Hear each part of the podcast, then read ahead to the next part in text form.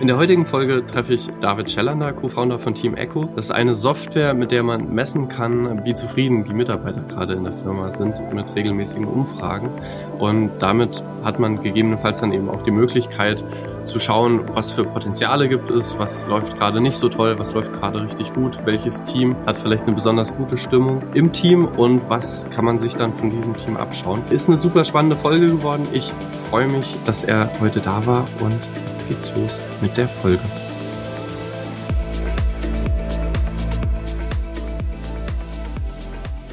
Herzlich willkommen äh, zu einer neuen Folge vom Digital Economics Podcast. Heute habe ich den David Schiller hier, äh, der Team Echo gegründet hat. Ähm, und erzähl mal, was Team Echo ist und was eure Software so kann. Ja, hallo Luis. Äh, danke, dass ich zu Gast sein darf in deinem Podcast. Ja, was ist Team Echo? Äh, Team Echo ist ein digitales Tool, das Menschen mit Führungsverantwortung Klarheit gibt und Lösungsvorschläge aufzeigt, wie sie ihren Organisationsbereich weiterentwickeln können. Wir sehen uns auch als digitales Stimmungsbarometer, quasi als agile Form der Mitarbeiterbefragung. Und unsere große Vision ist es, dass zukünftig jeder gerne zur Arbeit geht. Und wie, wie, wie sieht das in der Praxis aus? Ich krieg äh, ein Umfrageformular zugeschickt per E-Mail als Mitarbeiter oder, oder wie, wie läuft das in der Praxis? Genau so in etwa. Also wir stellen vereinfacht gesagt die richtigen Fragen zum richtigen Zeitpunkt. Anders als bei einer klassischen Mitarbeiterbefragung, wo du einmal im Jahr mit sehr großem Aufwand und sehr umfangreichen Fragen, Fragebogen beantwortest, ist bei uns die Befragung aufgeteilt. Du kriegst als Mitarbeiterin oder Mitarbeiter zum Beispiel wöchentlich drei bis vier Fragen oder monatlich sieben bis acht Fragen. Und diese Fragen, die äh, werden anhand von einem intelligenten Algorithmus gestellt, so dass ganz vereinfacht gesagt die richtigen Fragen zum richtigen Zeitpunkt gestellt werden. Heißt das, jeder kriegt andere Fragen oder heißt das quasi bei jedem neu, bei jeder neuen Fragebogenrunde äh, kriegen quasi alle dieselbe Frage gestellt, aber die Fragen tauschen sich durch in Abhängigkeit von dem Feedback von vorherigen Runden? Also wie, wie, wie macht das der Algorithmus? Mhm. Es ist eher das Zweitere, ähm, weil somit gewährleistet ist, dass pro Befragungsintervall einfach eine einheitliche Datenbasis da ist und man dann über alle Teams, alle Abteilungen, die ganze Organisation hinweg äh, die Werte auch vergleichen kann. Ähm, und diese Fragen werden so gestellt, man kann sich so vorstellen, es gibt Fragen, wo sich die Einstellung dahinter relativ häufig und schnell ändern kann. Ähm, zum Beispiel das aktuelle Stresslevel. Äh, das kann diese Woche ganz anders sein als wie in zwei Wochen oder vier Wochen. Darum macht es auch Sinn, dass man über einen Jahresverlauf gesehen äh, diese Frage öfter stellt, als zum Beispiel die Frage, ob man die Firma einem guten Freund als Arbeitgeber äh, weiterempfehlen würde. Das ist aus arbeitspsychologischer Sicht eher ein stabilerer Wert. Da reicht es auch, wenn man den vielleicht ein, zwei Mal im Jahr abfragt. Und so hat jede Frage in unserem Fragenset, das so zwischen 60 und 70 äh, Fragen beinhaltet, ein individuelles, individuelles Intervall und kommt genau zu dem Zeitpunkt, wenn es wahrscheinlich ist, dass sich da was bei der Einstellung geändert haben könnte und diese Frage sozusagen ein Update braucht. Darüber hinaus ist es natürlich auch möglich, dass ich eigene Fragen einpflege. Ähm, wir haben Sonderfragensets für Change, Transformation, Lehrlinge, ähm, also alle möglichen Situationen. Und, und schauen sich das dann in der Firma äh, die Leute auf Teamebene an oder quasi für den gesamten Konzern oder beides? Oder, oder wie, wer, wer guckt sich das dann wann an welcher Stelle an? Ähm, sowohl als auch. Also eigentlich äh, durchzieht das das gesamte Unternehmen. Äh, unsere Lösung ist so, dass es, äh, dass sie auch schon von Teamleads eingesetzt werden kann, wo äh, eine Teamleitung dann für seinen ihren Bereich äh, einfach schon Werte bekommt. Äh, auch objektive Analytics sozusagen für diesen zwischenmenschlichen Bereich, weil man oft als Führungskraft ja fragt, hey, wie geht's dir? Und die Antwort dann oft ist, ja, danke, gut aber man bekommt nicht immer ganz, ganz ehrliches Feedback und ähm, man kann dann eben in den kleinen Bereichen schon damit arbeiten. Und natürlich lässt sich das dann nach oben hin aggregieren. Die HR kann damit arbeiten, das Top-Management kann damit arbeiten und äh, man kann sich unterschiedliche Bereiche auch im Vergleich ansehen. Die können voneinander lernen. Ähm, Teamlead A kann sagen, hey, was hast du denn gemacht? Der Wert ist bei dir höher. Und so kann Teamlead B lernen und umgekehrt. Was, was ich mir da halt immer denke, ähm, also ich würde sagen, jetzt bei meiner letzten Firma hatten wir das relativ aktiv im Einsatz und das hat äh, lange sehr gut funktioniert, weil wir ein eh schon sehr gesundes Team hatten mit einem sehr gesunden Teamklima ähm, und da viel Vertrauen da war. Ähm, und äh, da, da war quasi das Gefühl da von wegen, ey, ich kann hier auch mal eine schlechte Bewertung geben. Und da wird auch drüber geredet. Also erstens dieses Gefühl von, okay, es hat auch irgendeine Konsequenz, wenn ich hier quasi, äh, wenn es hier einen negativen Ausrutscher an irgendeiner Stelle gibt, dann wird das besprochen, dann wird das diskutiert, beziehungsweise auch die guten Werte werden halt irgendwie äh, kurz durchgesprochen und man kann sich da ja auch einfach drüber freuen, wenn Dinge gut laufen. Ähm, so und da habe ich aber schon gemerkt, okay, da gab es unterschiedliche Teams auch in der Firma, wo da unterschiedlich viel Ehrlichkeit da war, wo ich fest davon überzeugt bin, ist jetzt, ist jetzt halt äh, nur, äh, nur spekulativ, aber ich würde sagen, also unser Team hatte dann manchmal äh, schlechtere Werte als andere Teams, einfach weil wir sehr ehrlich geantwortet haben. Ähm, und und das aber halt auch irgendwie erlauben konnten so also so da gab's also weiß nicht wir waren halt so die so ein bisschen die äh, ja hatten eine, eine sehr spezielle Aufgabe haben quasi ein, ein ganz neues Produkt gebaut was auch so ein bisschen vom Core-Produkt weg war ähm, und und dementsprechend war das eh schon äh, so so eine eigene Nummer und ich glaube, bei uns hatte niemand irgendwie Schiss, inklusive auch unserer Teamleads, dass es dann Ärger von oben gibt. So. Und ich glaube, das passiert ja schon schnell in Organisationen, dass dann, das heißt, warum ist, denn, warum ist denn die Stimmung bei euch so scheiße? So. Und dass dann halt dieser Druck einfach weitergegeben wird äh, von einem Teamlead, so, äh, ja, also das, so kann es nicht bleiben, aber ohne dass dann konkret irgendwie Lösungen geschaffen werden und dass dann Leute einfach anfangen, ähm, ja, besser zu bewerten, damit sie ihre Ruhe haben. Also so, so, äh, ja gut, du kriegst hier überall fünf Sterne, dann, dann muss ich mir hier nichts anhören und dann, und dann habt ihr da, also seht ihr da Risiken und habt ihr da Lösungen für? Also grundsätzlich, äh, das Thema, das du ansprichst, sehen wir natürlich als Risiko. Und es steht und fällt natürlich auch mit dem, dass Team Echo äh, einerseits die äh, Anonymität bereitstellt, dass das Tool halt ehrlicherweise auch genutzt wird. Man kann uns schlecht als Alibi-Lösung nutzen, indem man zum Beispiel, wie, bei, wie es bei der klassischen Mitarbeiterbefragung möglich wäre, sagt, ich mache das halt einmal im Jahr, es ist mir eigentlich egal, was dann rauskommt, es landet in einer Schublade und es gibt dann vielleicht einen Report, den vielleicht auch irgendein externer Berater macht, so dass ich in der HR oder im Management gearbeitet habe und dann ist gut. Ähm, wir sind ja eigentlich äh, sehr oft mit Unternehmen in Berührung, die sich weiterentwickeln wollen, die äh, irgendwie aktiv äh, was beitragen wollen. Und der Reifegrad in den Unternehmen ist natürlich sehr, sehr unterschiedlich. Da haben wir welche, die haben schon eine sehr etablierte Feedback-Kultur.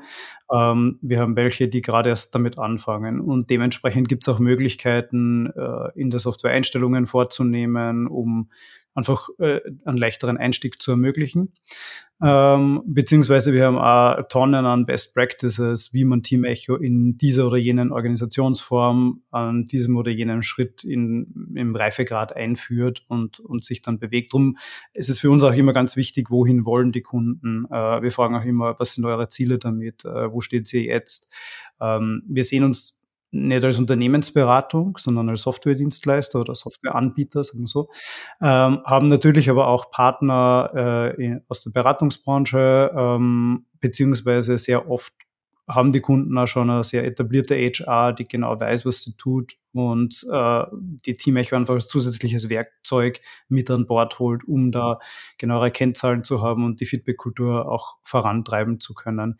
Ähm, so einen richtigen Fall quasi, wo, wo man sagt, oder richtige Fälle, dass sich das häufen wird, dass, dass da wirklich unehrlich abgestimmt wird, nehmen wir jetzt eigentlich nicht wahr, obwohl jetzt nicht ausschließen würde, dass das im einen oder anderen Team so sein könnte. Der Nutzen haltet sich dann halt für das Team in Grenzen. Aber ich denke, wenn, äh, und deswegen äh, haben wir diese Best Practices, wo wir zum Beispiel sagen, hey, schafft im Unternehmen einen Austausch, dass die einzelnen Teilbereiche miteinander reden können, dass diese Team-Echo-Ergebnisse, ähm, das Besprechen der, der Ergebnisse irgendwo in die reguläre Meetingstruktur mit reinkommt. Wenn man monatliches All-Hands-Meeting hat, dann wäre cool, wenn da Reporting-Punkt dazu mit drinnen wäre. Äh, Wenn es Erfolge gibt in einzelnen Teams, dass man sagt, hey, wir haben gesehen dieses oder jenes Problem, dann haben wir diese oder jene Lösung gemacht oder wir haben auch von den Mitarbeiterinnen und Mitarbeitern schon diese Lösungsvorschläge äh, quasi in den Daten mitbekommen. Ähm, dann haben wir das gemacht und das hat sich verbessert. Das sind die besten Beispiele, um dann auch intern den Abteilungen, die vielleicht noch etwas verhaltener sind, äh, da einfach zu zeigen, wie viel Gutes das bewirken kann. Was ist so ein klassischer Kunde bei euch? Also sind das sowohl Startups als auch Großkonzerne oder, oder wie, wie stellt sich das auf? Ähm, klassische Kunden haben so zwischen 200, 300 Mitarbeitende. Ähm, wir richten uns eigentlich so zwischen 100 und 2000 Personenunternehmen, haben aber auch Unternehmen, die es mit deutlich weniger nutzen ähm, und haben auch einen Free Plan, den man bis 15 Personen überhaupt ganz kostenlos verwenden kann. Ähm, ist jetzt nicht etwas, was wir im Moment aktiv forcieren ähm, und, und aktiv äh, damit nach äh, draußen gehen, aber ist etwas, wo wir uns gedacht haben, hey, für, für wir merken, für so ganz kleine hat es auch schon einen sehr großen Mehrwert. Die ganz die Kleinen können sich aber eigentlich unsere komplette Plattform noch nicht leisten. Ähm, da dauert es uns eigentlich als lang, bis dieses 15-Personen-Unternehmen vielleicht mal 100 äh, Personen hat. Das äh, ist selten in, in, wenigen Jahren der Fall. Ähm, aber warum nicht denen trotzdem kostenlos die Möglichkeit geben? Und eventuell gibt es halt jemanden in so einem kleinen Unternehmen, der mal in ein größeres wechselt, uns schon kennt und so weiter. Ja, ist ja eine perfekte Werbeplattform. Also wenn dann Leute einfach davon erzählen und genau. so weiter. Ja, ja. Cool. Äh, nee, also weil, weil hatte ich mich auch gefragt, ob es für, für Startups irgendwie auch Sinn macht und, und sinnvoll einsetzbar ist, aber, aber gerade da geht ja dann auch gerne mal verloren. So, ey, wir haben jetzt gerade einen geilen Pace und, und richtig Geschwindigkeit, aber mhm. Ja, du sagst es. Also, geht's gerade Leuten scheiße, genau. Ich würde selbst als Tool, wir verwenden selbst intern und zwar seit wir so knapp unter zehn Personen sind. Ähm, und äh, ich würde es nicht missen wollen, weil äh, du hast zwar bei uns nicht oder generell in so Startups nicht dieses Thema, ähm, dass äh, du ein großes Hierarchiegefälle hast ähm, oder dass, dass du so ganz alte etablierte Strukturen hast.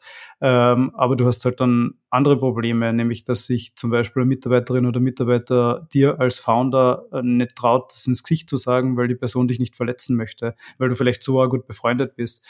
Und äh, mit so einer anonymen Möglichkeit und einer sehr reflektierten, strukturierten Möglichkeit ähm, kann man dieses Feedback trotzdem auffangen und damit arbeiten. Ja, ja. Ja, ich, ich hatte jetzt eine Situation, wo jemand in meinem Umfeld auf mich zugekommen ist ähm, und gemeint hat, äh, ey, nur dass du Bescheid weißt, im Moment geht gerade privat bei mir viel ab, deswegen werde ich in Zug, also quasi in den nächsten Wochen, musst du ein bisschen vorsichtig sein, was quasi so Arbeitsbelastung und, und generell einfach keine Ahnung, ich glaube, ich gebe auch manchmal hartes Feedback so, weil ich glaube, es ist auch produktiv.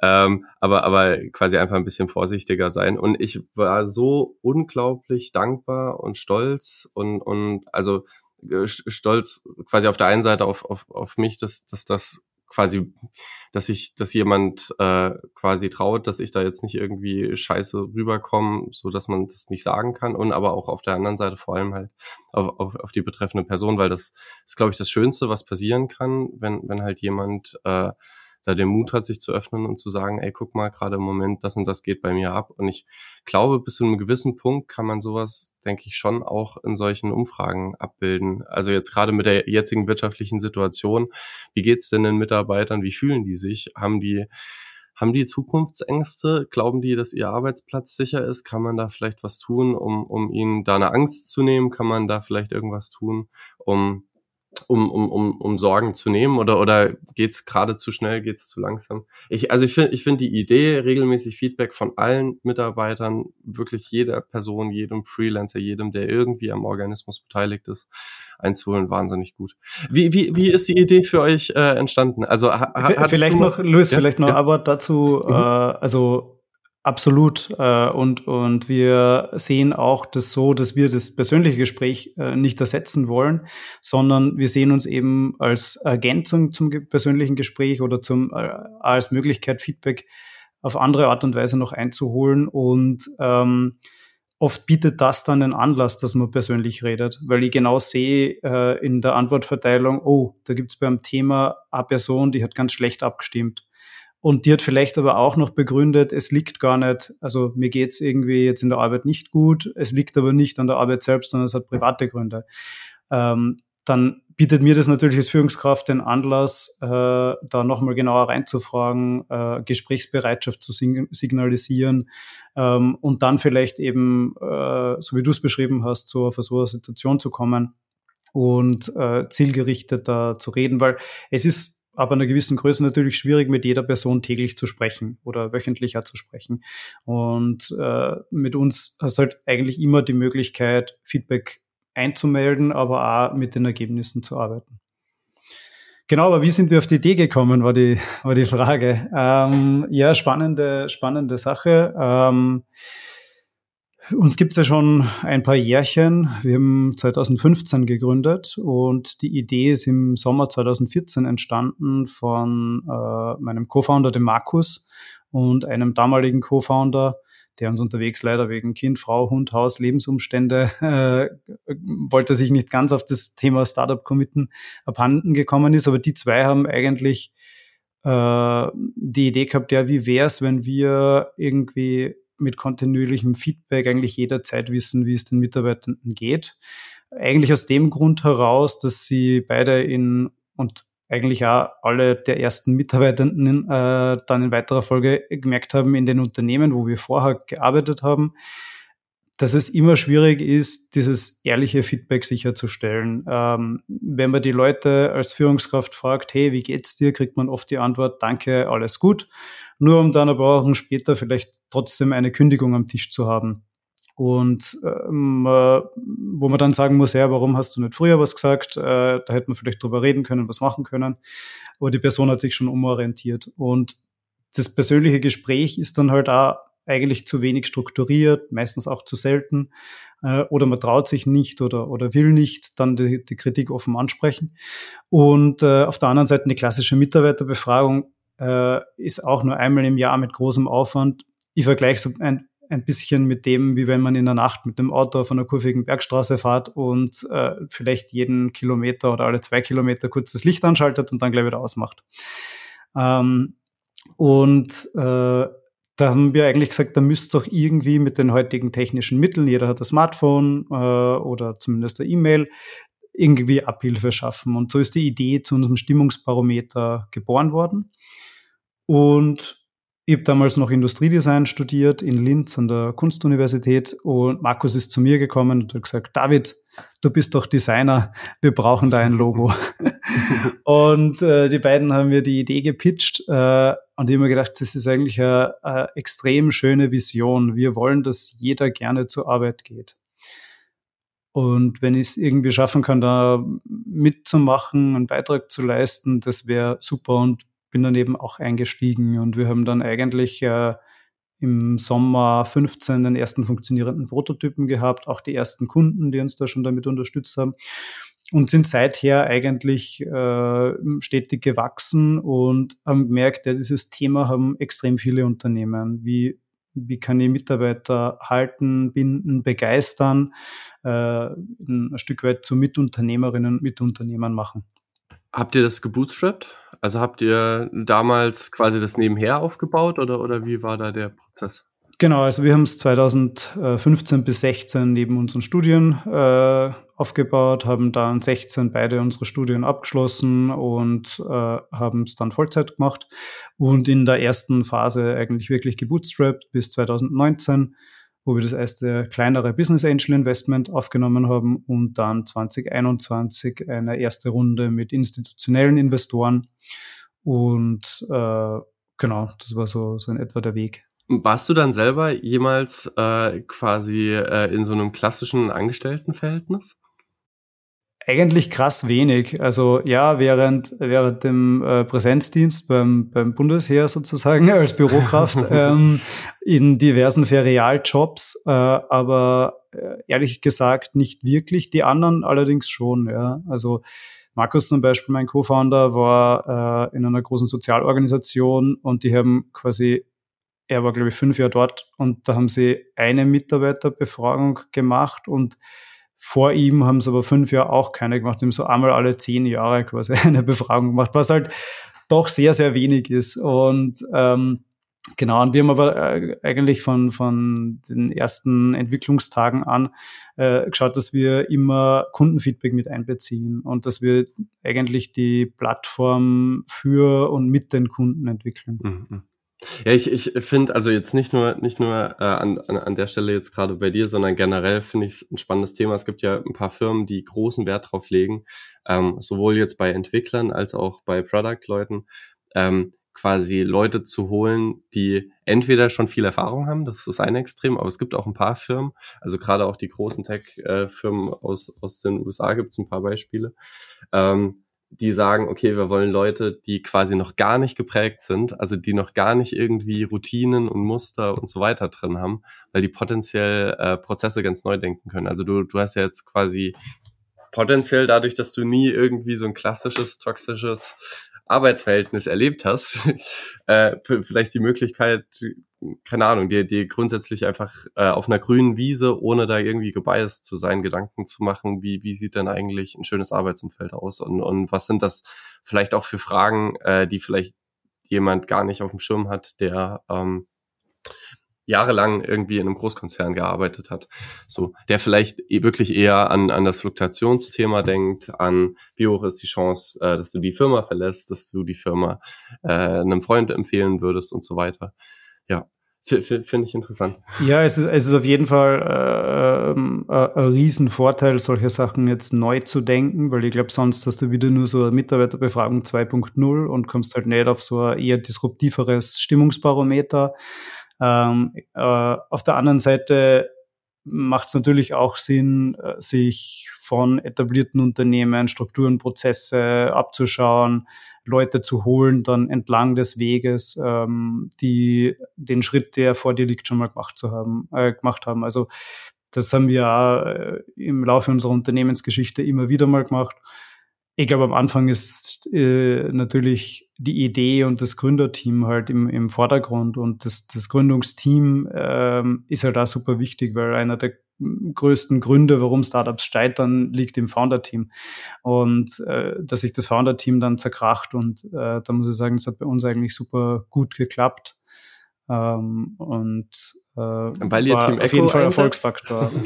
naja, ganz am Anfang haben wir das noch, nicht, noch nicht gemacht, aber äh, naja, ich glaube, Markus und, und die uns äh, sehr gut ergänzen und weil wir uns auch eben mit, mit denen, die uns am Anfang begleitet haben und dann doch aufgrund ihrer Lebensumstände, es waren insgesamt zwei Personen, dann aus dem Founding-Team ausgeschieden sind, weil wir mit denen äh, einfach gute Einigung treffen haben können und da noch immer äh, freundschaftlich verbunden sind. Ähm, Jetzt, jetzt habe ich im Vorhinein Kununu gecheckt, also diese Plattform, wo ja. man Mitarbeiter, äh, also Arbeitgeber bewerten kann als Mitarbeiter. Da habt ihr einen sehr guten Score. Ist das was, woran ihr bemessen werdet? Also weil tendenziell würde ich, würde ich, glaube ich, diesen Weg gehen. Also wenn ich, wenn ich mir so ein Bewertungstool angucke, ähm, würde ich, äh, äh, also so ein Tooling, was quasi grundsätzlich sich als Zielsetzung ähm, das vorgenommen hat, dass, dass man einfach äh, ein tolles Arbeitsumfeld schafft, eben auch durch Befragung, dann würde ich erstmal mir angucken, wie ist denn das Arbeitsumfeld bei dieser Firma selbst. Da habt ihr jetzt äh, eine gute Bewertung, auf jeden Fall. Haben das auch andere? Also gibt es auch Kunden äh, ansonsten außer mir, die sich das angucken bei euch? Ja, spannender Punkt. Ich habe mir die Frage tatsächlich so noch nie äh, gestellt. Äh, ja, wir haben in der Tat da äh, äh, super Kultur und, und auch gute Kununu-Bewertungen, wobei ich glaube, Kultur nur ein Teil dieser Bewertung äh, sein kann. Ich weiß es gar nicht. Ich glaube, dass sehr viele unserer Kunden sehr unterschiedlich zu uns sind und was für uns funktioniert, muss nicht zwingendermaßen für die funktionieren. Wir haben ja Kunden aus den verschiedensten Bereichen, also von Stadtverwaltungen über Pflegeheime, über IT-Unternehmen bis hin zu Industrie und Produktion und wieder Startups und äh, Organisationen, die eher so gemeinnützig sind und so. Also äh, ganz unterschiedlich. Und darum weiß ich gar nicht, ob man das so verallgemeinern kann. Ähm, was natürlich ein Punkt ist, und das ist auch ein Stück weit unser, äh, ja, was wir halt äh, anregen, ist, dass man diese Bewertungs- und Feedback-Thematik ins Haus holt. Also in dem Moment, wo es eigentlich auf Kununu steht, ist es eigentlich ein Schritt zu spät. Ja, ähm, ja, es ist zwar fein, wenn man eben gute Bewertungen hat ähm, und äh, wenn die auch noch ehrlich sind, ähm, aber eigentlich möchten wir mit dem Feedback arbeiten. Und da kommen eben wir ins Spiel, dass wir sagen, oder da, das ist uns das Wichtige am Einsatz unserer Software, dass wir eben früh genug auf Themen draufkommen ähm, und da Lösungen für diese Themen finden. Und natürlich äh, ist es auch schön, wenn man dann sieht, hey, wir sind am richtigen Weg. Ähm, wir, äh, wir machen schon dieses oder jenes gut. Also es ist auch ganz, ganz wichtig, diese Erfolge zu, zu feiern und äh, sich dessen bewusst zu sein. Ja, und Kununu schreiben ja Leute in der Regel auch erst dann, wenn sie die Firma verlassen haben. Ähm, wo es dann halt wirklich mehr als zu spät ist. Also egal ob positiv oder negativ, es, es sind da ist, ist da vermutlich alles verloren. Ähm, und das, das glaube ich auch, also jetzt, jetzt ganz, also wenn, wenn man sich so eine Arschlochfirma anguckt, und davon gibt's ja auch viele, ähm, ist ja, glaube ich, auch bis zu einem gewissen Punkt einfach ganz natürlich, eine Firma soll halt Geld verdienen. Und dann gibt's halt auch einfach Leute, die das sehr, sehr hoch stellen. Ähm, und finde ich auch erstmal okay. Also, dass, dass man halt einfach sagt, ey, guck mal, das ist hier quasi schön und wichtig, dass wir hier eine gute Zeit haben, aber unterm Strich geht es darum, dass wir einfach alle uns ein gutes Gehalt auszahlen können. Ähm, das heißt, es also ich, ich glaube, ich glaube, ich, ich, ich habe da schon dolle moralische Grundsätze, die, die ich, die ich nicht äh, overstretchen wollen würde. Aber grundsätzlich verstehe ich, dass Leute sagen, sie wollen halt Geld verdienen. Das heißt, ich habe auch das Gefühl, wenn jetzt zum Beispiel bei Europace gab es Smoothies äh, in den Kühlschränken oder es wurde äh, einmal im Jahr wurde, gab es eine Grippeimpfung, eine kostenlose. Und da denke ich mir halt immer so, ja, es ist voll cool, aber das ist ja, das ist ja, das ist ja, da profitiert die Firma ja selber davon. Also so, so das macht halt Europace, weil sie halt weiß, äh, weil, weil, weil sie halt wissen, okay, dann haben wir weniger Fehltage, dann haben wir weniger Krankenstand, wenn die Leute sich gesund ernähren irgendwie während der Arbeit, die Möglichkeit dazu haben. Und wenn sie eine Grippeimpfung bekommen, dann haben sie halt auch weniger risikokrank zu werden. So, oder, oder, oder wenn dann irgendwie Google anfängt, Wäsche zu waschen oder sonst irgendwas. So, das ist einfach, ja gut, dann hat der Mitarbeiter halt mehr Zeit, irgendwie sich zu erholen, runterzukommen oder halt zu arbeiten. Und bei euch, glaube ich, euer Tool ist halt auch was, wo selbst eine Firma, also wenn wir jetzt von so einer Arschlochfirma ausgehen, die, die, der, denen die Mitarbeiter egal sind, denen ist ja aber nicht egal, wenn gute Mitarbeiter gehen. Also das Fluktuationsthema ist ja schon, also gerade in der Tech-Branche finde ich es faszinierend.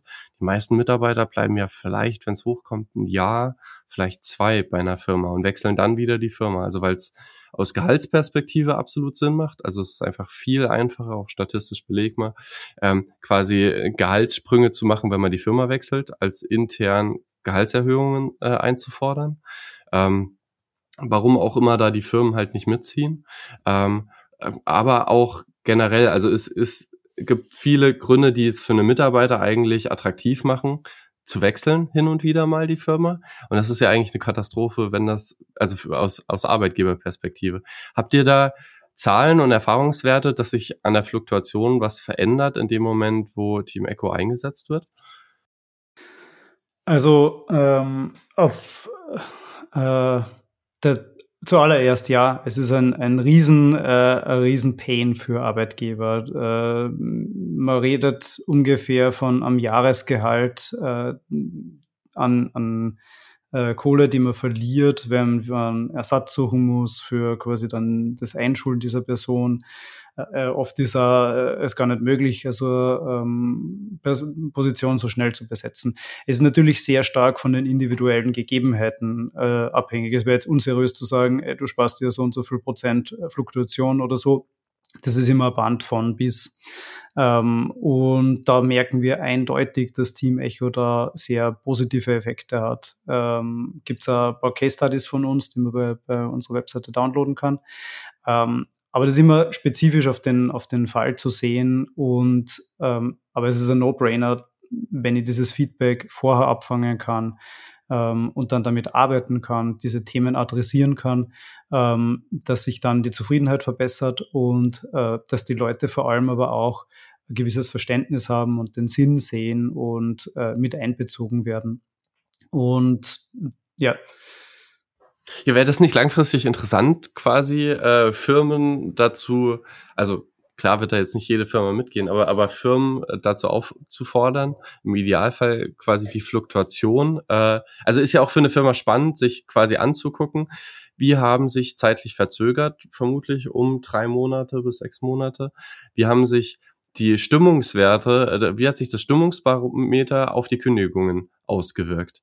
Also ich fände das super, super spannend, quasi als Firma zu sehen, ah, okay, jetzt gerade im Moment äh, gibt es eine scheiß Stimmung. Ich kann auch schon langsam irgendwie erahnen, woran das liegt. Und jetzt gehen auch die Kündigungen hoch.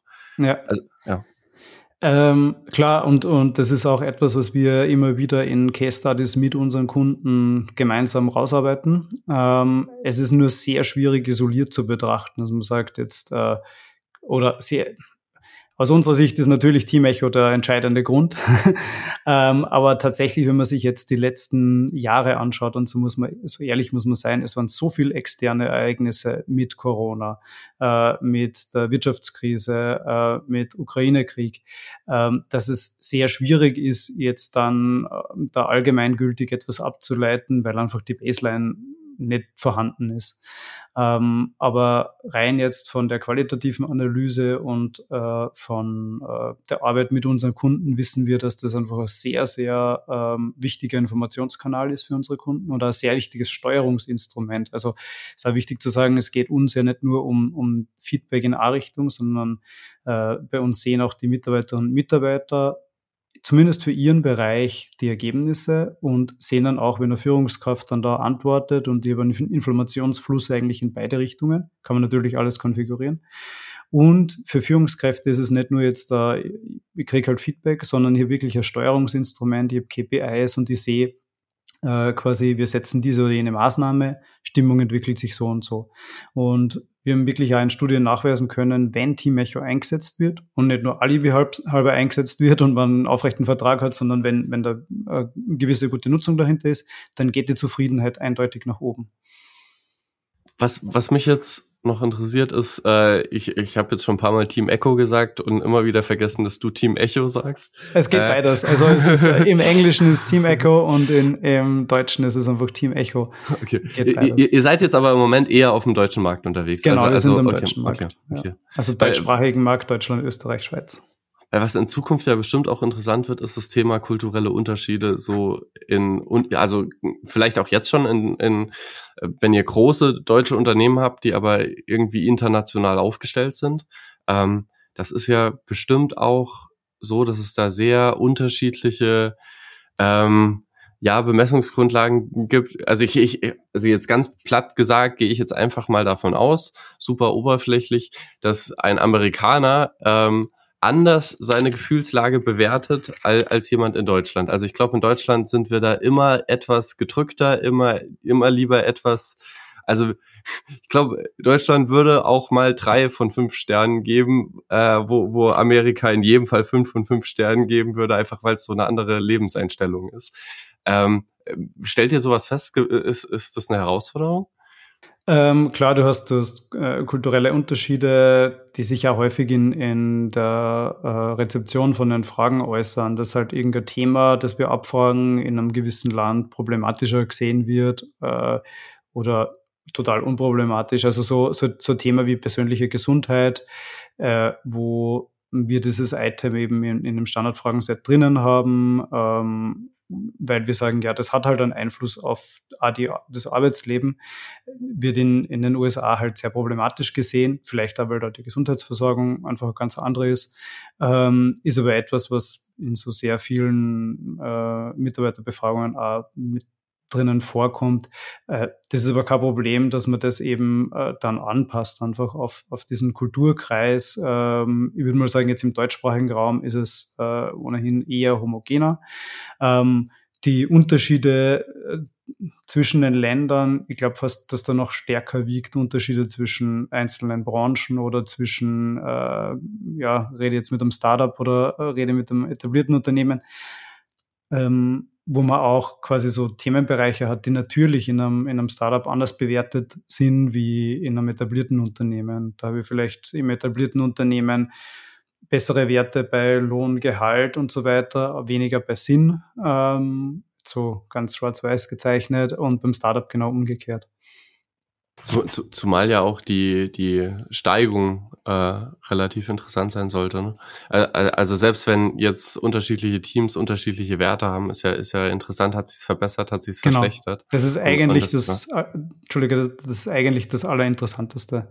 Weil wir sagen, es ist nicht wichtig, also wenn du jetzt einen Wert von, keine Ahnung, 76 von 100 Punkten hast, ist eigentlich nicht so relevant, wie kommst du eigentlich von 66 Punkten oder kommst du von 86 Punkten und in welche Richtung geht der Trend und was machst du und wie wirkt sich, wirkt sich das aus? Und für uns macht es eigentlich nur Sinn mit diesen ganzen Echtzeit-KPIs, die wir haben, mit Google Analytics und mit allen möglichen Statistiken, dass man eben auch für diesen zwischenmenschlichen Bereich da Analytics hat und da wirklich ein Puls der Mitarbeitenden ist und äh, genau frühzeitig erkennen kann, wenn es irgendwo etwas gibt. Äh, frühzeitig aber gute Lösungen äh, quasi nach oben gespült bekommt, mit denen man gut arbeiten kann. Und auch frühzeitig mitbekommt, wenn vielleicht auch die Erwartungshaltung etwas auseinandergeht. Weil im Endeffekt ist auch ein Management von, von Erwartungshaltungen äh, oder auch von, ähm, dass die Leute das richtig verstehen. Aber ich muss es halt als Führungskraft frühzeitig mitbekommen und dann habe ich die Möglichkeit einzugreifen und auch zu sagen, hey, vielleicht gibt es ein bisschen ein Missverständnis wir haben das so und so gemeint, aber macht doch gerne noch Vorschläge, wie wir es anders machen können ähm, oder gibt uns noch Feedback auf das. Ich jetzt gerade überlege, es gibt ja dieses äh, Buch Measure Everything und es gibt generell, glaube ich, diesen datengetriebenen Ansatz an ganz vielen Stellen ähm, in der digitalen Wirtschaft und da ist ja dann aber in der Regel so, wenn ich etwas messen kann, dann messe ich es und dann hat es aber auch Konsequenzen. Also so äh, keine Ahnung, jetzt platt bei einer Marketingkampagne äh, entscheide ich, okay, stecke ich da noch mehr Geld rein oder ziehe ich da jetzt das Geld ab? Ähm, und ja, äh, also so Performance-KPIs haben eigentlich in der Regel immer irgendeine Auswirkung. Jetzt überlege ich gerade äh, und würde mich interessieren, wie du dazu stehst. Wenn ich jetzt Investor wäre bei, bei, bei, bei einem Tech-Startup, dann glaube ich, ähm, oder, oder, oder, oder kann ja auch sein, dass, dass es quasi um Gehaltsgespräche geht für einen Teamleader.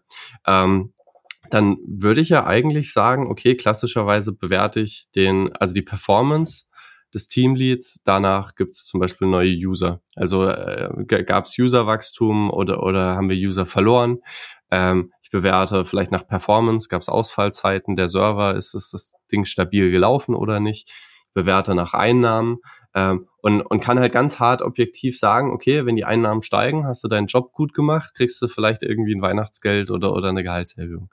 Äh, wenn, wenn die Einnahmen sinken, ja, keine Ahnung. Also so, so man hat diese KPIs und die haben ja in der Regel auch hinten dran so einen, äh, eine Folge, die einfach daraus folgt. Jetzt denke ich mir, eigentlich wäre es ja auch wunderschön, dann so einem Teamlead zu sagen, ey, du wirst nicht nur daran bemessen, ob wir mehr Geld verdienen nächsten Monat ähm, oder, oder nächstes Quartal im Vergleich zum vorherigen Quartal, sondern du kriegst auch mehr Gehalt und einen Bonus, wenn die also wenn die Stimmung in dem Team einfach steigt. Jetzt frage ich mich aber, ob das geil ist, weil dadurch ja natürlich wieder dieses, dieser Druck entsteht an der Stelle, wo, äh, wo es halt auch gefährlich sein kann, dass das Leute quasi einfach, damit sie ihre Ruhe haben oder, oder weil sie vielleicht irgendwie Schiss vom Teamlead haben, dann einfach äh, positiv abstimmen, kein konstruktives Feedback geben und so weiter. Einfach weil der da Druck aufgebaut hat, weil er weiß, sein Bonus hängt davon ab und mhm. äh, die Weihnachtsgeschenke der Kinder hängen da dran.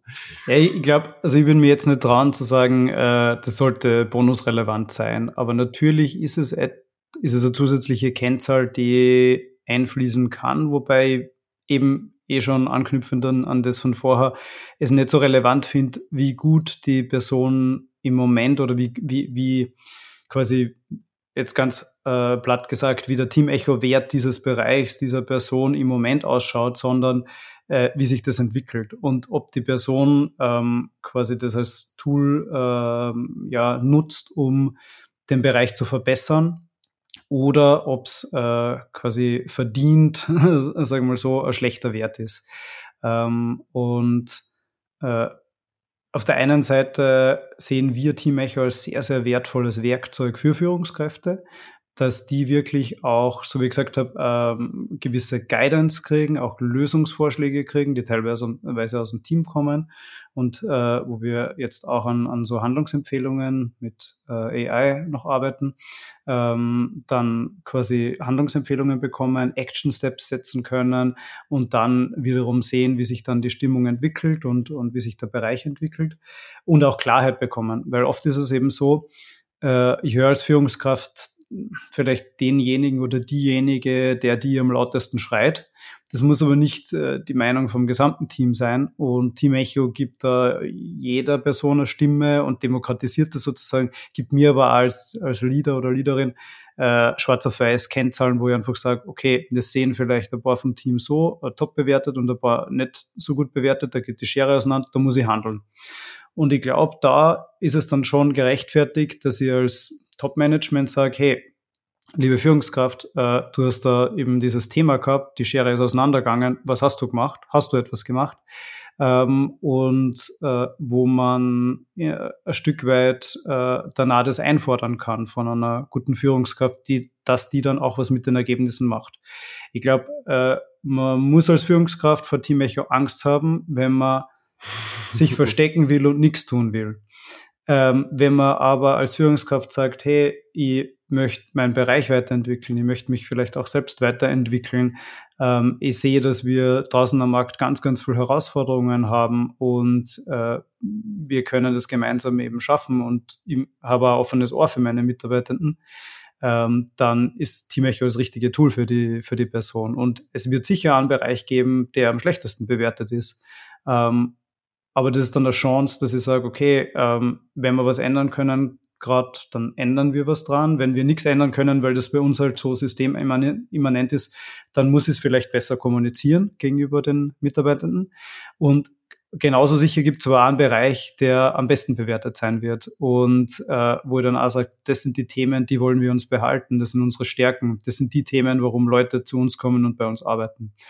Und insofern, um auf der Ausgangsfrage zurückzukommen, ich glaube, äh, sehr stark, dass eigentlich dieser zwischenmenschliche Bereich oder KPIs für diesen äh, zwischenmenschlichen Bereich ins Reporting einfließen sollten. Also wir, wir selbst reporten zum Beispiel auch unseren Gesamtteam Echo-Wert in unserem KPI-Dashboard für alle Stakeholder. Ähm, und ich glaube auch, dass, dass das immer mehr Unternehmen so sehen, in verschiedensten Ausprägungen, von Gemeinwohlökonomie, wo man wirklich quasi alle möglichen äh, Bereiche dann noch mit reinspielen lässt, äh, bis hin zu, zu anderen Themen. Und, und wir sehen da halt Teamech auch, auch als eine Kennzahl, zum Beispiel jetzt im ESG-Reporting, äh, das jetzt dann auch verpflichtend ist in der Europäischen Union. Da sehen wir halt diesen Social-Bereich schon sehr stark auch von uns mit abgedeckt. Oh, erzähl da mal mehr. Ist, also ich weiß was, also ich kenne diese Kriterien ganz grob. Ähm, aber, also weil ich mir da mal eine Webseite gebaut habe, wo, wo, wo das Unternehmen damit äh, gearbeitet hat äh, und das auch dokumentiert hat. Aber ähm, betrifft das jetzt auch irgendwie ein Tech-Startup? Also vermutlich erst ab einer gewissen Größe, schätze ich mal. Genau, ich glaube, die, das genaue Regulatorium ist mir jetzt auch nicht äh, so ähm, auswendig bekannt, aber es dürfte wohl ab einer gewissen Größe sein. Es ist auch für gerade im Investmentbereich müssen ja, also müssen Investmentprodukte da auch schon das ausgezeichnet haben. Und ich glaube aber, dass das Top-Down von den äh, größeren Unternehmen dann auch sukzessive auf kleinere äh, runtergerollt wird. Ja. Äh, also es könnte tatsächlich einfach irgendwann sein, dass das quasi also keine notwendig, also es wird vermutlich keine Notwendigkeit eingefordert im Sinne von, ey, wenn eure Mitarbeiter alle super unglücklich sind, müsst ihr euren Laden zumachen. Aber es muss reported werden. Also es muss quasi angegeben werden. Ähm, also es müssen bestimmte Kennzahlen, äh, die vielleicht mit Ja, Nein beantwortet werden oder manchmal auch differenzierter sind, äh, müssen gelistet werden. Ja, insbesondere eben jetzt im, im Bereich von Aktienunternehmen, äh, im Bereich äh, von öffentlichen Stellen und ja. Ist doch eigentlich, das ist doch eigentlich ganz cool. Ähm, jetzt frage ich mich grundsätzlich ja, der Podcast richtet sich ja an Tech-Founder, ähm, die, die selber irgendwie Bock haben zu gründen oder die schon gegründet haben. Ähm, wenn, wenn die jetzt hingehen und so ein Tool wie euers installieren, äh, ist, glaube ich, schon mal vieles richtig gemacht, weil einfach alleine schon dadurch, dass die Mitarbeiter das Gefühl haben, so meine Meinung, wie, wie es gerade um die Firma steht, spielt eine Rolle. Jetzt haben wir das Thema Boni kurz angesprochen. Da habe ich ehrlicherweise, tue ich mich schwer, da eine Meinung zu entwickeln, weil ich da schon sehr kontroverse Meinungen zugehört habe von Leuten, die gar nichts davon halten und Leuten, die es ganz großartig finden, weil quasi Leistung dann sich auch lohnt, so ungefähr. Ähm, aber es kann natürlich auch falsche Anreize schaffen, kann natürlich auch dazu führen, dass man irgendwie nur auf bestimmte Kriterien irgendwie optimiert und dann nicht nach links, rechts schaut, seine mit, also seine Kollegen irgendwie ignoriert, wenn die was von einem brauchen und so weiter. Also weiß ich nicht. Habe ich auch gemischte Gefühle bei dem Boni-System. Hast du generell äh, Tipps und Hinweise, wenn du jetzt äh, sagst, äh, jemand baut jetzt ein Tech-Startup auf oder, oder führt ein Tech-Startups? Also Themen für Tech-Gründer, die äh, quasi insgesamt ihre Stimmung äh, verbessern wollen und, und die alles versuchen wollen richtig zu machen? Also ist das der klassische Obstkorb oder, oder was ist so ein Repertoire an Sachen, wo du sagst, ey, das macht eine gute Firma aus? War es super schwierig, ganz pauschal zu sagen. Und ich glaube, es gibt super viele Management-Bücher oder Culture-Bücher und, und so wie du sagst, es gibt dann unterschiedlichste Meinungen zu Bonis. Äh, manche sagen super wichtig, manche sagen, das zerstört alles, das zerstört die ganze Kultur. Ähm, ich glaube, es gibt da kein pauschales richtig und falsch ich glaube, oft weiß man eh, welche Themen so im Raum schwirren und kriegt es dann so richtig greifbar. Und ich sage immer, wenn, wenn du nicht weißt, äh, quasi wo du anfangen sollst oder wo der Schuh drückt oder was deine Mitarbeiter so richtig beschäftigt, dann frag sie doch einfach. Ähm, und das muss nicht einmal mit Team-Echo sein, sondern es ist jedes Fragen besser wie, wie kein Fragen. Und es kann einmal mit Google Forms sein oder mit Zettel und Papier oder so. Wir haben halt ein System gebaut, das ist halt sehr niederschwellig einfach ermöglicht, fixfertig Schlüssel, also fix schlüsselfertig. Ähm, aber bevor du uns nicht nutzt, nutzt lieber irgendetwas, ähm, um äh, da abzuchecken, was deine Leute brauchen. Und dann hör richtig gut zu ähm, und, und versuche die, die, die Personen zu verstehen. Ähm, und als dritten Punkt, mach was draus. Ähm, und arbeite mit dem Feedback und nimm das Feedback ernst und selbst wenn sich irgendwas gerade nicht ausgeht, dann kommunizierst den Leuten. Und äh, ich glaube, ehrliche Kommunikation ist da super, super wichtig. Ähm, ich glaube, Kultur macht sehr, sehr viel aus. Äh, wichtig ist auch natürlich, dass die Rahmenbedingungen passen. Äh, wenn, wenn nur die, die Leute nur happy sind, ähm, aber von den Tools, Prozessen, Strukturen einfach nicht das vorfinden, was sie brauchen, um erfolgreich zu sein, dann nutzt das ganze Happy sein nichts und dann werden diese Benefits äh, wie der Obstkorb oder das Movie oder gratis irgendwas äh, dann auch bald in Vergessenheit geraten. Ähm, aber ich glaube, es braucht eben beides, äh, Strukturen und Prozesse, die Performance äh, ermöglichen und, und da belohnen ein Stück weit und, und was Spaß macht, gemeinsam Sachen zu erreichen. Aber natürlich auch äh, das Menschliche. Und äh, ich glaube, zu dem Menschlichen gehört einfach extrem wichtig dazu, dieses, die Leute zu fragen, nach ihrer Meinung, wie es ihnen geht, äh, was sie brauchen, dann ihnen zuzuhören und dann aber auch aus dem was zu machen und diesen Feedback-Loop sozusagen zu schließen. Da ist einmal im Jahr auch zu wenig, sondern das, das muss in irgendeiner Form kontinuierlich sein. Äh, was mir gerade einfällt, ich musste schmunzeln, als du das Software-Tooling angesprochen hast. Ich habe, als ich äh, Bewerbungen äh, geschrieben habe letztes Jahr ähm, und, und habe so einen kleinen Marathon gemacht, äh, weil ich einfach so eine Firma finden wollte, die einfach richtig, richtig gut zu mir passt.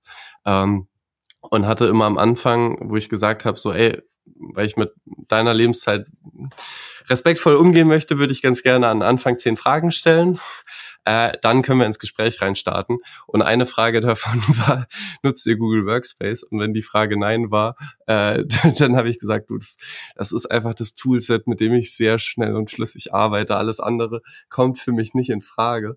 Und, und habe dann an der Stelle, was glaube ich für viele Recruiter ähm, so ein bisschen äh, ungewohnt war, dann das Vorstellungsgespräch abgebrochen. Äh, aber habe tatsächlich auch einen Kumpel, äh, der jetzt gerade in einer Firma ist, in der er an und für sich happy ist, aber die haben ein selbst gehostetes Microsoft Exchange äh, Konglomerat an Software, was halt einfach super bulky ist. Der Kalender funktioniert nicht ordentlich. Den Kalender kann er nicht anständig synchronisieren mit seinem privaten Kalender. Also einfach so, so Dinge, wo ich mir denke, das wäre ja easy fixbar. Also so, so, so, aber das ist, also ich, ich sehe nicht, dass der jetzt noch länger als ein Jahr bei dieser Firma ist. Einfach, äh, weil keine Ahnung, dass das teilweise so einfache kleine Sachen sind. Also es ist auch kein Riesenladen. Ähm, wo das jetzt super schwierig wäre, die Office-Software zu wechseln.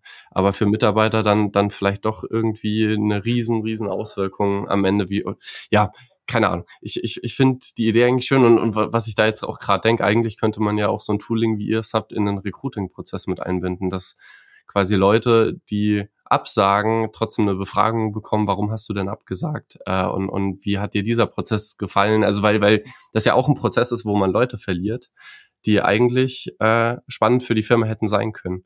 Ja, im Prinzip schon. Äh, wir richten uns explizit aber an die Mitarbeiter im Unternehmen, weil wir auch diese Kontinuität äh, abbilden wollen. Also so Eintritts-Austritts-Surveys machen wir eher seltener. Schon, schon auch in Form von, gerade wenn es so äh, eher der Use Case ist, äh, man will Leute, die jetzt neu ins Unternehmen kommen und wo man aber auch wirklich eine gewisse Masse an, an neu, also ich sage mal so quasi 100 Personen im Monat oder so ähm, oder 50 Personen im Monat. Da macht es irgendwie Sinn. Ähm, aber jetzt in so ein, vereinzelte Austritts- oder Absagebefragungen, da, davon würden wir absehen, weil es auch wirklich eher so Point in Time ist und weniger, weniger dieser Verlauf. Aber du hast schon recht, es ist auch sehr, sehr, sehr, sehr spannend, ja. Generell, welche Features und Erweiterungen gibt es in der nächsten Version? Also wo, wo wollt ihr euch hin entwickeln? Ähm, boah, ja, also ich habe ja eingangs gesagt, äh, Team Echo ist ein äh, digitales Tool, das Menschen mit Führungsverantwortung, Klarheit und Guidance gibt, äh, ihren Unternehmensbereich weiterzuentwickeln und alles, was dabei hilft, steht da auf der Roadmap. Wir, im Moment, wir haben im Moment jetzt schon Capabilities im AI-Bereich, dass man gerade, wenn man sagt, man kriegt viele Kommentare ähm, mit Unterschied, zu unterschiedlichsten Themen, dass man sich die clustern kann. Ähm, und da gehen wir stark noch in, in weitere AI-Capabilities, auch Handlungsempfehlungen. Ähm, also alles, was irgendwie den Menschen mit Führungsverantwortung da helfen kann, ihren Job besser zu machen. Äh, ihnen persönlich weiterhelfen kann, ähm, sich selbst zu, weiterzuentwickeln, ihren Unternehmensbereich weiterzuentwickeln. Das steht so auf der Roadmap. Cool. Ich bin gespannt und äh, äh, werde dann mal in fünf bis zehn Jahren reingucken, äh, wo, wo, wo dann eure Software steht. Aber ich finde es sehr, sehr schön, dass sich Arbeit äh, in diese Richtung entwickelt. Also ich habe habe irgendwie das Gefühl, wenn Leute schimpfen, äh, dass eigentlich gerade ganz schön viel Gutes passiert. Also dass irgendwie Arbeit cooler wird unterm Strich. Absolut, Und, absolut. Ja. Also wenn, wenn ihr jetzt so die Reise äh, irgendwie Revue passieren lasst, dann ist es uns am Anfang oft passiert, dass Unternehmen gesagt haben, nach die Mitarbeitenden, die, äh, ja, die sollen arbeiten, die kriegen eh gezahlt und wir machen einmal im Jahr einen Betriebsausflug und das muss reichen. Und äh, das haben wir immer schon so gemacht. Und äh, es ist schön zu sehen, wie sich dieses Mindset langsam ändert, wie auch etablierte, traditionellere Branchen, sage ich mal, äh, umdenken, wie der Mensch mehr in den Mittelpunkt drückt und äh, wie, wie so dieses New Work, äh, sage ich mal, dieses Schlagwort, dieses Passwort, äh, doch nicht nur zum Leben erweckt wird, sondern wie, wirklich, wie man eigentlich äh, Jahr für Jahr, Monat für Monat, Tag für Tag dieser Vision, jeder, jede soll gern in die Arbeit zur Arbeit gehen, eigentlich Schritt für Schritt näher kommen. Voll cool. Ey, ich, ich hoffe, dass das äh, geht genauso weiter, auch mit äh, wirtschaftlich schwieriger Situation und so weiter. Aber ich meine, für Firmen lohnt es sich halt auch. Und das, ich, ich, ho ich hoffe sehr, dass, dass ihr in zehn Jahren äh, noch viel größer seid und noch viel mehr Firmen sich einfach darum bemühen, äh, einen schönen Arbeitsplatz zu bieten, beziehungsweise, ich meine, man verbringt so viel Zeit auf der Arbeit, das ist ja, also den Leuten einfach ein schönes Leben zum Teil auch ermöglichen. Genau, das genau. ist halt ja, also äh, on top of that, dass, äh, dass man dann lieber in der Arbeit ist, hat ja ganz handfeste wirtschaftliche Gründe. Du bist dann produktiver, ähm, die Leute sind motivierter, es geht mehr weiter, äh, es ist kein Gegeneinander, sondern ein Mitarbeit Miteinander und man, man kann eigentlich äh, mit der Organisation in, in eine ganz andere Richtung gehen und äh, noch, noch viel, viel mehr schaffen, äh, wie in diesem klassischen Denkmuster. Und ich denke, da, da muss es halt hingehen und gerade jetzt auch in schwierigen Zeiten ist es wichtig, diesen Puls zu haben und ist es eigentlich umso wichtiger, da ständig dran zu bleiben und Instrumente zu haben, die halt äh, agiles Steuern ermöglichen und äh, einfach auch helfen, das Unternehmen gemeinsam durch diese Zeit zu navigieren. Da wollen wir einfach unseren Beitrag auch leisten. Ich glaube, das ist auch der Grund, warum viele trotz der wirtschaftlich schwierigen Lage jetzt sagen, diese Investition, äh, die schiebe ich jetzt nicht auf, sondern äh, das brauche ich eigentlich genau zum, zum jetzigen Zeitpunkt. Ich danke dir. Äh, wir sehen uns vielleicht in ein paar Jahren. ja, danke, Luis. Und, und äh, war schön, dass du da warst. Danke, danke, dass du dir die Zeit genommen hast. Danke für die Einladung.